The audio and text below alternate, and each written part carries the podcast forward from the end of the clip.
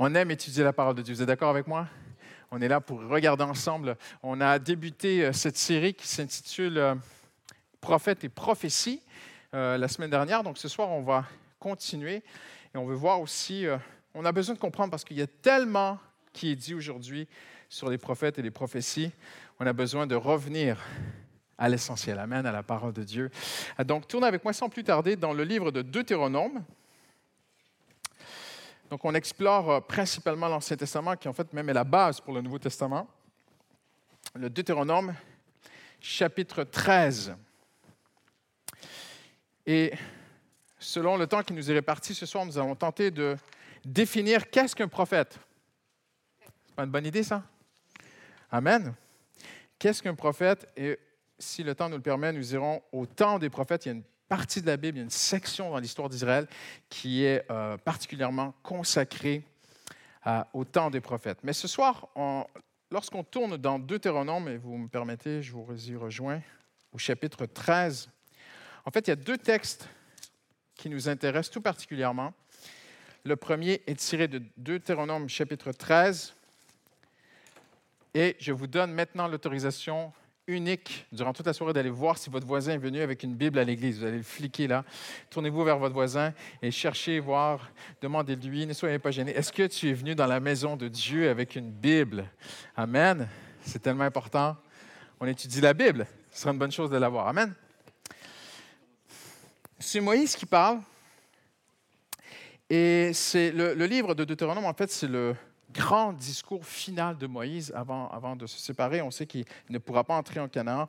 Donc, c'est un peu son, son, on pourrait presque dire une sorte de testament spirituel. C'est une grande prédication de Moïse, Deutéronome. Et il dit ceci au chapitre 13, verset 1er, Vous respecterez et mettrez en pratique tout ce que je vous ordonne. Vous n'y ajouterez rien et vous n'en enlèverez rien. Et là, verset 2, très, très intéressant. Si un prophète ou un faiseur de rêves se lève au milieu de toi et t'annonce un signe ou un prodige, et qu'il y ait accomplissement ou signe du prodige dont il a parlé, alors tu sauras que c'est un homme de Dieu. C'est ce qui est dans votre Bible? Tu ne sais pas, tu n'as pas regardé. Ah, c'est derrière. Ah ben là. Regardez ce que ça dit qu'il y a un accomplissement du signe ou du prodige dont il t'a parlé, tout en t'invitant à suivre d'autres dieux. Ha! Des dieux que tu ne connais pas et à les servir, tu n'écouteras pas les paroles de ce prophète ou de ce faiseur de rêves. En effet, regardez bien ce qui est écrit, c'est très intéressant pour nous ce soir. C'est l'Éternel, votre Dieu, qui vous met à l'épreuve pour savoir si vous l'aimez lui de tout votre cœur et de toute votre âme. On a vu ensemble le dimanche dernier que la chose que Dieu demande à ses enfants, c'est de l'aimer. Je ne referai pas dimanche dernier, mais toutes les promesses du Nouveau Testament sont pour ceux qui aiment Dieu. Et là, nous sommes au Sinaï, ou peut-être pas, mais on est prêt d'entrer en Canaan. Et Moïse donne son dernier discours. Et ils ont reçu la loi. Et la loi disait, tu aimeras le Seigneur ton Dieu de tout ton cœur, de toute ton âme, de toute ta force, de toutes tes pensées. Et là, il y a quelque chose qu'on doit noter ce soir qui est très dangereux. C'est qu'il peut y avoir des prophètes qui viennent, ou des faiseurs de rêves, des gens qui ont des rêves de, Dieu, qui accomplissent des signes, des prodiges et des miracles sans que ce ne soit de Dieu. Maintenant, faisons attention. L'ennemi n'a pas besoin de séduire et de tromper et de tirer dans le mauvais sens les gens qui ne connaissent pas Jésus, parce qu'ils sont déjà à lui. Vous êtes d'accord avec moi? Qui l'ennemi va-t-il tenter de séduire? Les enfants de Dieu. Il y a une vérité ce soir qui va nous garder de tous faux prophètes ou prophétesses. Parce qu'on va le voir, il y a même des prophétesses. C'est une vérité fondamentale. Et suivez-moi bien. Le message est plus important que le miracle pourquoi certains chrétiens se laissent dévier vers de faux prophètes pour la simple raison qu'ils sont à la base des enfants de Dieu, des chrétiens, mais ils ne connaissent pas bien le message. Pourquoi est-ce que les pasteurs, on vous répète continuellement depuis des années d'être dans la parole, Parce que la parole, c'est la protection pour le jour où le faux prophète vient, où un homme ou une femme vient, fait des signes, fait des prodiges, fait des miracles, mais n'a pas le message qui va avec le miracle. Donc le miracle, le signe et le prodige, le miracle n'est pas l'authenticité, n'est pas le sceau, n'est pas la marque d'un vrai homme de Dieu. Non. Même la Bible dit que dans les derniers temps, dans l'Apocalypse, le faux prophète viendra et fera de tels miracles que même les nations vont le suivre. Donc la base de la protection d'un enfant de Dieu, ta base ce soir, c'est de connaître la parole de Dieu. Les miracles passent, mais le message demeure. Les miracles sont ponctuels, mais le message est continuel. La protection, et regardez ce que Dieu dit. Dieu dit littéralement ceci, que les faux prophètes sont envoyés de Dieu. Oh, mais pasteur, exagères. C'est écrit. Dieu dit, c'est l'Éternel qui veut voir si tu l'aimes vraiment. Parce que qu'est-ce que Jésus a dit? Il a dit, si vous m'aimez, vous respecterez, vous, et on dit, vous garderez mes commandements, mais le mot en grec, c'est vous chérirez. Le vrai mot en grec que Jésus a utilisé, je peux, je peux, je peux vous le mimer avec mes mains. Jésus a dit, si vous m'aimez, vous allez chérir mes commandements. Le mot que Jésus a utilisé, c'est garder près de toi, protéger pour ne pas le perdre. Et le mot que Jésus a utilisé, c'est le logos. Si vous m'aimez, vous allez garder mon logos. Et le terme ici, logos, que Jésus utilise est très important parce qu'il est dans une société gréco-romaine. Aristote, Platon et tous les autres ont leurs écoles de pensée. Et leurs écoles de pensée sont appelées des logos. Donc, il n'y a pas que les chrétiens, il n'y a pas que le grec, il n'y a pas que le Nouveau Testament qui utilise logos. Les Grecs utilisaient le mot logos.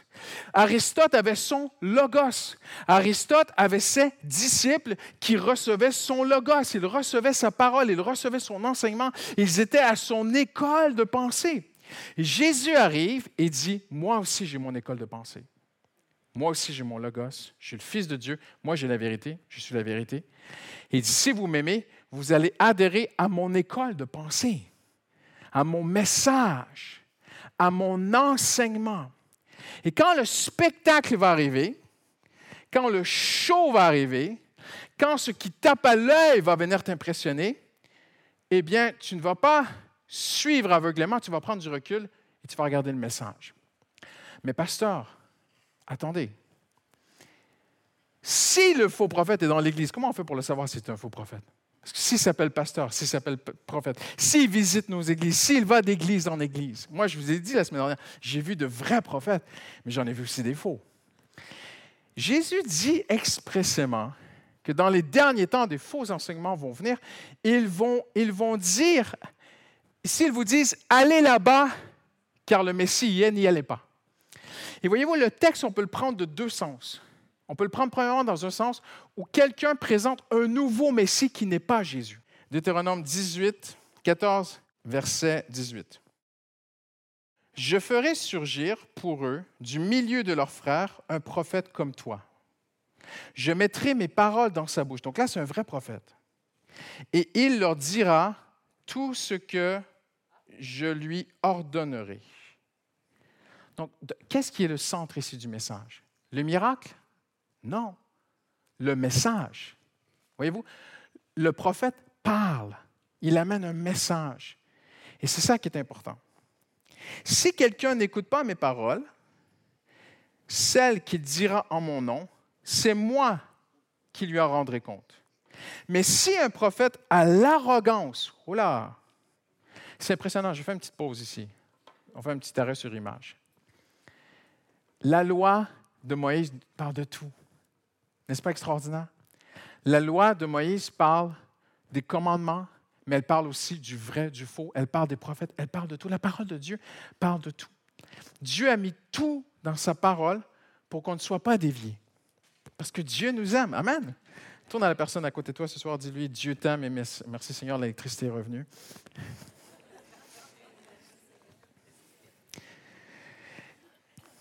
Si quelqu'un, verset 19, si quelqu'un n'écoute pas mes paroles, celle qui dira en mon nom, c'est moi qui leur rendrai compte. Verset 20. Mais si un prophète a l'arrogance de dire en mon nom une parole que je ne lui ai pas ordonné de dire, il sera puni de mort. Ne vous inquiétez pas, on ne va pas tuer quelqu'un ce soir. Le Seigneur s'occupe de ses serviteurs. D'autres prophètes viendront après Moïse. Ils seront les porte-paroles de Dieu et tenus responsables de rapporter au peuple les paroles de Dieu. Si leurs paroles sont prouvées fausses du point de vue doctrinal ou au niveau de l'accomplissement de ce qui a annoncé, ils devront être mis à mort, ce que la Bible dit dans la loi. Dieu aujourd'hui s'occupe de toutes choses. L'apôtre Paul dit ne jugez personne avant l'avènement du Seigneur. C'est important. On aime bien juger. Un bon pasteur, un mauvais pasteur, un vrai, un faux, moyen, 8 sur 10, 7 sur 10. On donne des notes au pasteur. L'apôtre Paul dit ne faites pas ça. Ne jugez personne avant l'avènement du Seigneur. Maintenant, euh, on arrive à la suite. Il y a quelques mots qui nous définissent ce qu'est un prophète dans l'Ancien Testament. La compréhension basique du terme nabi, qui veut dire prophète, signifie simplement quelqu'un qui est appelé de Dieu. La semaine dernière, je vous ai dit, toutes les caractéristiques du prophète se retrouvent dans le caractère de l'Église. C'est extraordinaire le prophète est appelé de Dieu, l'Église est appelée de Dieu pour briller dans le monde. Le prophète est appelé comme un messager, comme un ambassadeur de Dieu. Tu es appelé comme une messagère, une ambassadrice, un ambassadeur de Dieu, là où il t'a placé au travail, demain, au boulot. C'est comme ça que Dieu agit. Quelqu'un dit Amen ce soir. Nous sommes tous, d'une façon ou d'une autre, ces messagers, ces appelés de Dieu. On a vu ensemble, et je le répète ce soir, c'est important de le dire. J'ai dit avec amour. OK? Nous avons tout pleinement en Jésus. Être simplement appelé un chrétien, un enfant de Dieu, c'est un titre honorifique. Être un enfant de Dieu, une race élue, être adopté de Dieu, c'est le top. Pourquoi est-ce qu'aujourd'hui, on, essaie de mettre quelque chose au-dessus?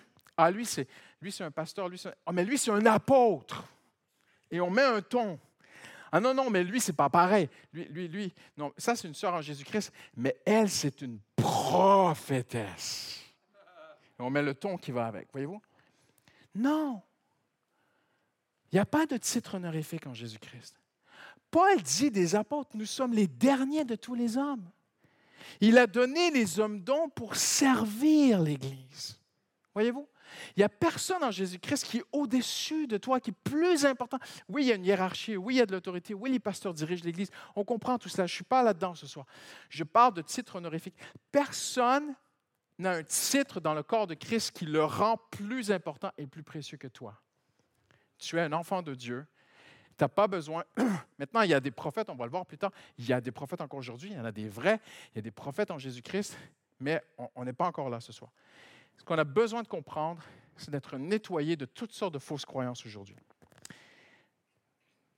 C'est très intéressant en étudiant les prophètes dans l'Ancien Testament de découvrir qu'aucun d'entre eux ne semblait se glorifier de son titre. Mhm. Aucun des prophètes de l'Ancien Testament ne s'est baladé en disant Hey, oh, oh, attention, moi je suis un prophète. Non, au contraire. Quand on regarde les prophètes de l'Ancien Testament, on découvre que, au contraire, il n'était pas adulé, mais souvent hué. Il ne faisait, pas sale comble, mais souvent vivait dans la solitude. Ils n'étaient pas des personnalités, mais ils étaient persécutés. Et ça, c'est les prophètes de l'Ancien Testament. Regardez ce que Jérémie dit. Pourquoi suis-je sorti du sein maternel? Pour, avoir, pour voir la souffrance et la douleur, parce que Jérémie a connu la chute de Jérusalem, il a connu la fin de toutes ces choses. C'est extrêmement difficile pour lui. Et pour consumer mes jours de honte. Amos dit, ils haïssent celui qui les reprend à la porte de la ville. Ils ont en horreur celui qui parle sincèrement. Le peuple était contre les prophètes. Donc, on a vu ensemble, bien sûr, du temps d'Abraham, du temps de Moïse, du temps des juges, c'était autre chose. Les prophètes étaient des chefs d'Israël. Mais lorsqu'on arrive au temps des prophètes, c'est vraiment autre chose. Et il n'y a rien qui fait du prophète quelqu'un qui est plus important qu'un autre. En 1 Chronique 29-29, trois mots sont utilisés pour définir le prophète.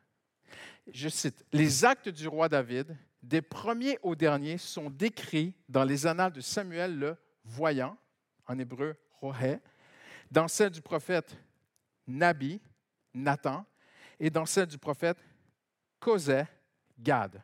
Et là, on voit trois mots qui déterminent qu'est-ce qu'un prophète. Un prophète, c'est un voyant. Un prophète, c'est un appelé de Dieu. Et un prophète, c'est Gosé qu'on va voir maintenant dans un instant. Donc, tout d'abord, trois termes. Le premier, qui est le plus connu, c'est Nabi. Son sens premier et basique signifie être appelé. Il est donc choisi de Dieu, le prophète de l'Ancien Testament, il est oint par le Créateur. 1 Chronique 16, 22 nous dit Ne touchez pas à mes oints, ne faites pas de mal à mes prophètes. Ils ont l'onction de Dieu sur leur vie. Ce terme résonne au cœur des plus anciens peuples connus, les Acadiens. Si vous connaissez un peu l'histoire de l'humanité, les Acadiens, c'est le plus ancien peuple connu euh, euh, de l'humanité. Et, ce terme est utilisé même chez eux. Ils avaient des nabis, ils avaient des prophètes, ils avaient des hommes qui euh, étaient vus ainsi. Et ce terme est utilisé 309 fois dans le Tanakh. Tanakh, on va le voir dans un instant, c'est la Bible hébraïque. Et cela dans toutes les périodes de la vie d'Israël. Dans toutes les périodes de la vie d'Israël, on trouve le terme Nabi, c'est envoyer ce messager qui vient de Dieu. Il est traduit parfois par voyant, il a pour objectif de préciser au lecteur le moyen par lequel le prophète communique avec Dieu. Il voit des choses, il a des visions. Le récit de Moïse en Exode 7.1 clarifie suite à la première utilisation du terme pour décrire Abraham comme prophète, où le sens du mot reste vague dans la Genèse. À Moïse, Dieu précise que le prophète est un porte-parole pour Dieu. Et puis on arrive à Ra, ce terme important aussi, qui signifie le prophète, c'est quelqu'un qui voit, c'est un voyant. C'est un terme qui est utilisé euh, dans tous les âges, dans tous les peuples, d'avoir des voyants. Et c'est un terme qui est utilisé dans la Bible. C'est quelqu'un qui voit des choses spirituelles.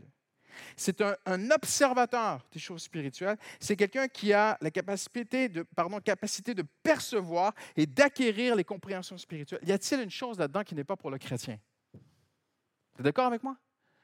en Christ, nous sommes tous appelés à percevoir, à voir, à acquérir des choses spirituelles. Nous sommes appelés comme le prophète, nous sommes des voyants, nous sommes appelés, pas des, voyants euh, à la boule de cristal, mais des gens qui voient les choses de Dieu. Ce terme est utilisé 1300 fois dans l'Ancien Testament. C'est un terme extrêmement large de voir spirituellement. Il signifie simplement celui qui voit. Il est utilisé pour plusieurs personnes et non seulement pour les prophètes. Donc, quelqu'un qui, se dit prophète et qui te dit, moi je vois, toi tu ne vois pas, moi je sais, toi tu ne sais rien, suis-moi les yeux fermés, tu sais direct que c'est un faux prophète. Parce qu'en Jésus-Christ, c'est terminé ça. On est tous appelés à voir. Maintenant, je ne dis pas que tu ne peux pas envoyer quelqu'un avec une parole prophétique. OK? Il est utilisé par plusieurs personnes, et non seulement les prophètes. Les prophètes voient ce que Dieu leur révèle.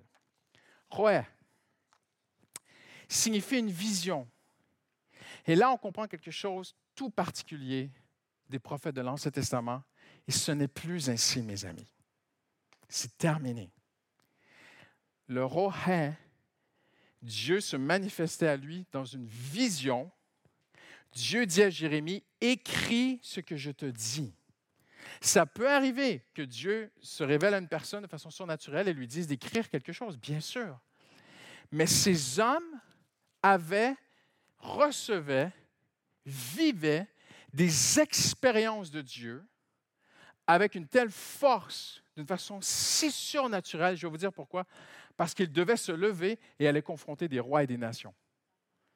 Ils avaient la responsabilité d'écrire mot pour mot ce que Dieu leur avait dit. On reviendra plus tard, mais je saute mes notes. Je, vous amène là ce soir parce que c'est trop beau. Dans plusieurs, presque toutes les traductions, je pense même toutes les traductions de la Bible en français, les prophètes disent, il est écrit ceci, la parole de l'Éternel fut adressée à Ésaïe, par exemple. Ce n'est pas ainsi dans l'hébreu. Dans l'hébreu, il y a quelque chose de très, très beau qui nous amène à Jésus-Christ. Dans l'hébreu, ça dit, je, paraphrase, hein, mais que vous puissiez comprendre le sens de ce qu'ils vivaient. Les prophètes ont témoigné que la parole de Dieu les visitait.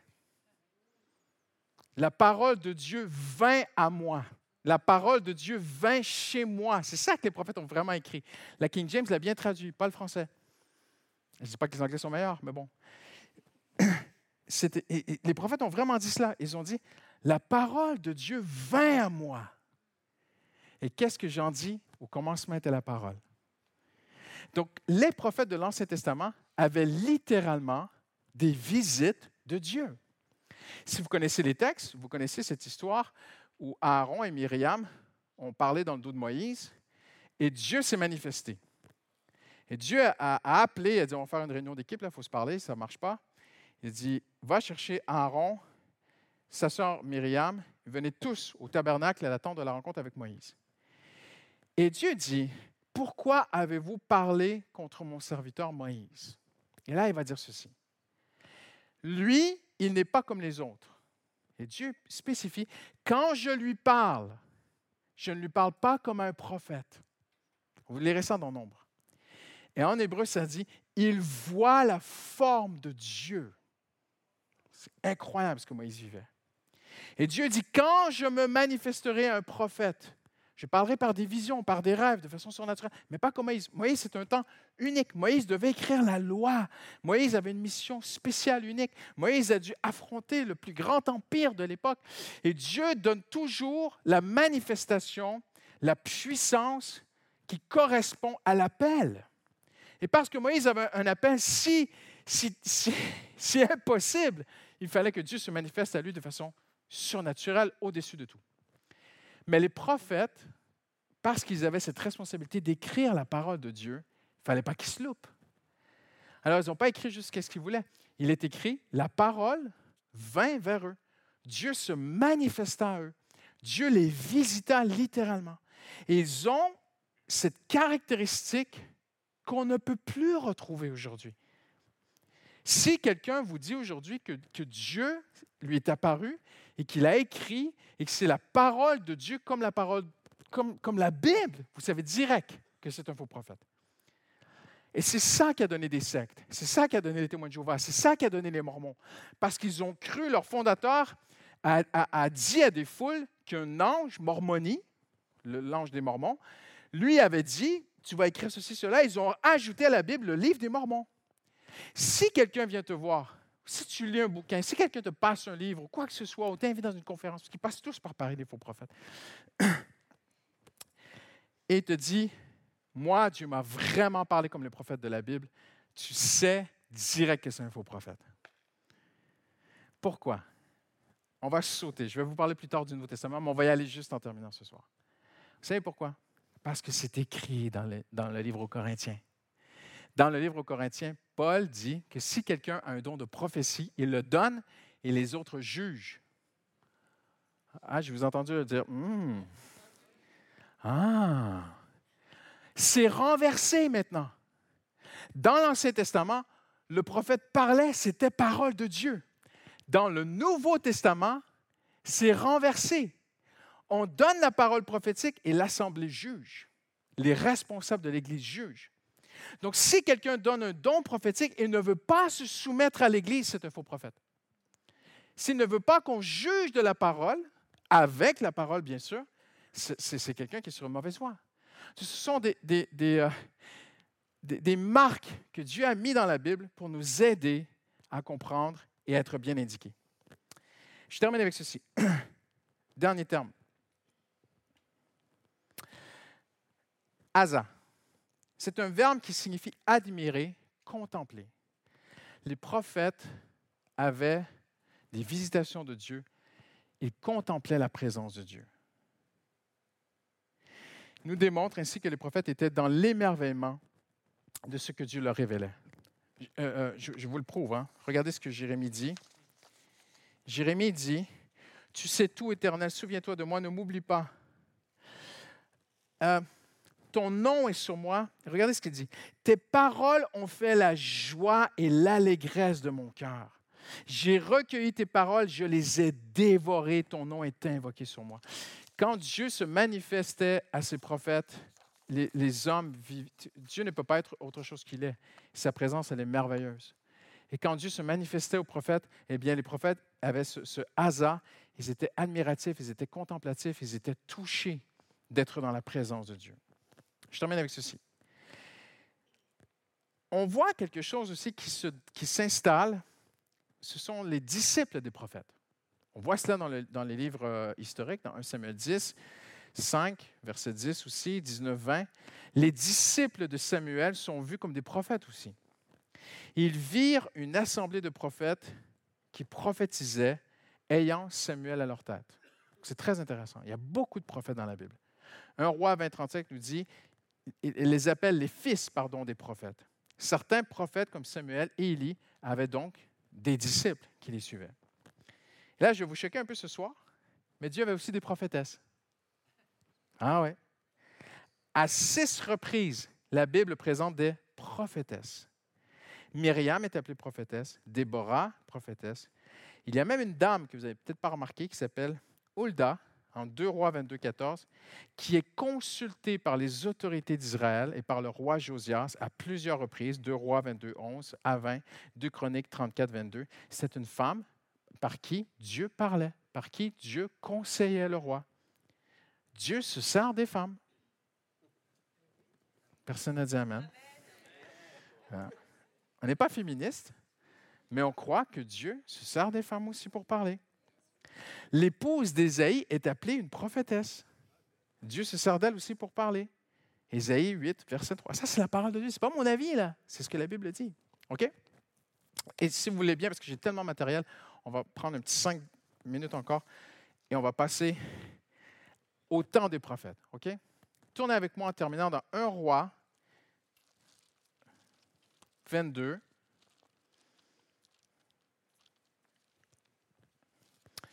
Un roi chapitre 22.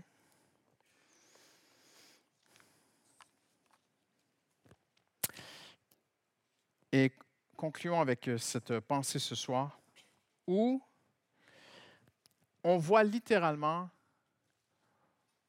un phénomène que l'on voit encore aujourd'hui et que Paul cite à Timothée avant de partir, avant d'aller rejoindre le Seigneur. Dans 1 roi 22, le roi Akab, je, vous raconte ça pour qu'on gagne un petit peu de temps.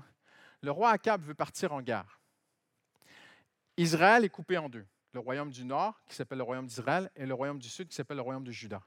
Le roi au sud, Josaphat, est un homme qui aime Dieu. Le roi au nord, Akab, est un roi qui est dans la sorcellerie, la fornication, la débauche, l'alcool, l'ivresse, les excès de tout genre. C'est un magouilleur. Il a tué un homme pour lui piquer sa vigne et tout. Et, on ne sait pas pourquoi. Comment se fait-il que Josaphat se retrouve à sa table, mais l'homme de Dieu se retrouve à la table d'un homme qui appartient au diable. C'est terrible. Il y Élie est passé par là. Ils ont tué 400 prophètes de Baal quelques temps plus tard, il y en a encore 400 qui mangent encore à la table de Akab. Pour vous dire, des, faux prophètes, il y en aura toujours. Et pour un, un vrai prophète, il y en a 400 faux. Et Akab dit à Josaphat, qui est le bon roi, il lui dit, tu sais, est-ce que tu partiras en guerre avec moi pour aller reconquérir des territoires d'Israël qui ont été euh, abandonnés euh, au roi de Syrie? Et le roi Josaphat lui dit, je suis avec toi. Il dit, écoute, est-ce qu'on peut consulter Dieu? Ah ouais, ah ouais, ouais, Il y a ça, il n'y a pas de problème. Alors, ils font venir plein de prophètes, les uns après les autres. Et tous disent, allez en guerre, Dieu est avec vous, vous allez réussir, vous êtes des vainqueurs, vous êtes les meilleurs. Et rien n'a changé aujourd'hui. Tu trouveras toujours quelqu'un qui veut te dire ce que tu as envie d'entendre. Mais te dire la vérité, ce n'est pas pareil. Mais qu'est-ce qu'un bon médecin? Un vrai bon médecin, c'est quelqu'un qui va te dire ce que tu as envie d'entendre. Docteur, j'ai mal partout, je me sens en train de crever, de mourir, euh, au secours, aidez-moi. T'inquiète, tu es le meilleur, tu es la plus belle, tu as de la valeur, tu as un grand avenir, tu as un diamant, toi. Toi, tu as du potentiel, tu vas aller loin dans la vie. Tu as besoin de ça? Quand tu vas chez le médecin? Dis-moi la vérité. Voilà. Alors, Josaphat dit, c'est très intéressant en hébreu, parce qu'il y a deux mots pour Dieu dans cette histoire.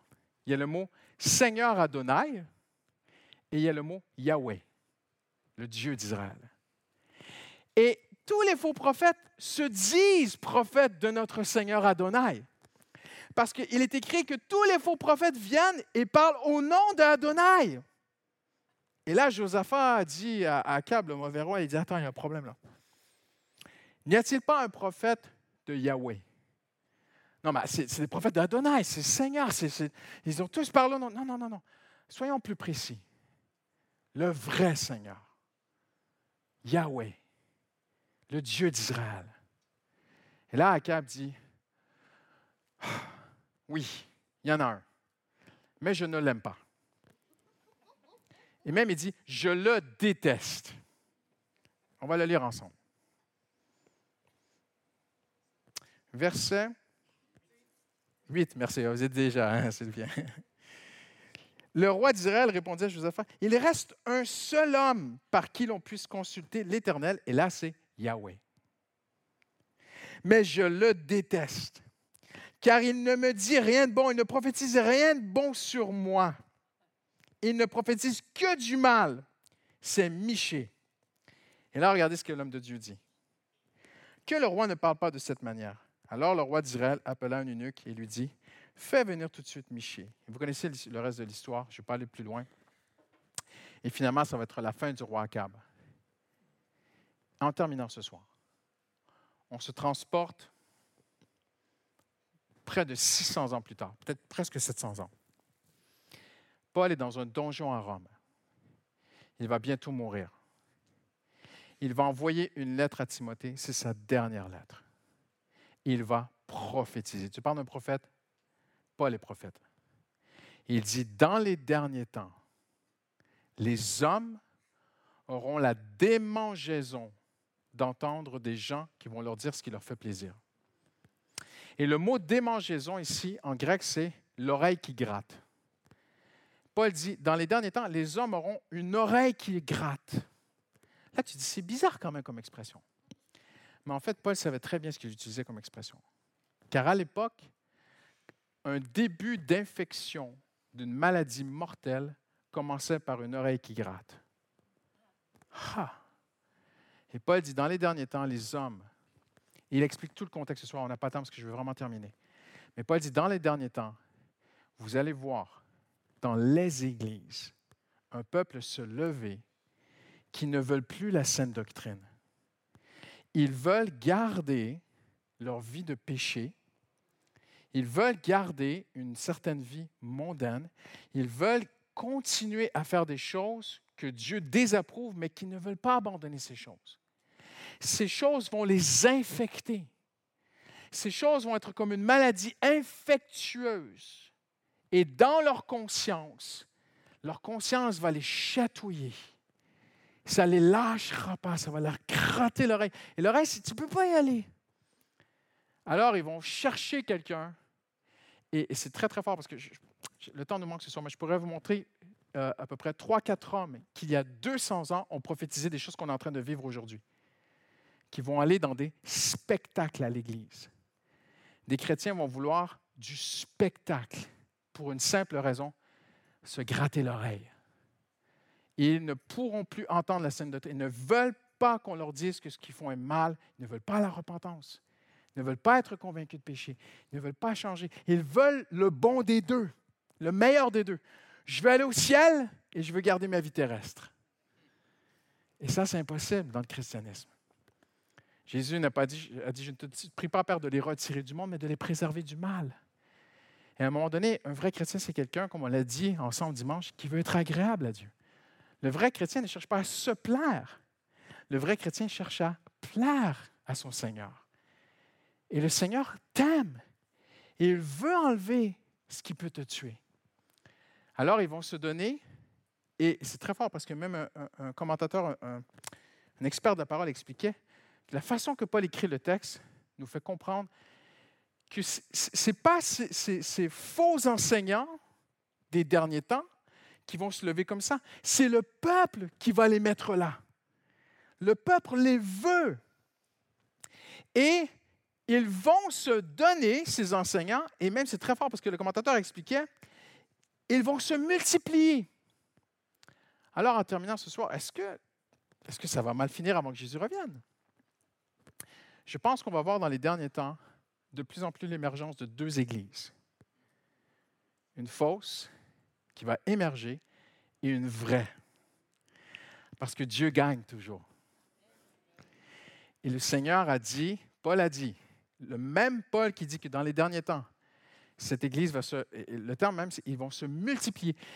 Ils ne vont pas, c'est un peuple qui n'ira pas dans le monde. Ils ne vont pas dire, attends, non, non, non, non. Euh, L'Église, c'est la rectitude morale. L'Église, c'est la sainteté, c'est la sanctification. Non, non, non, non.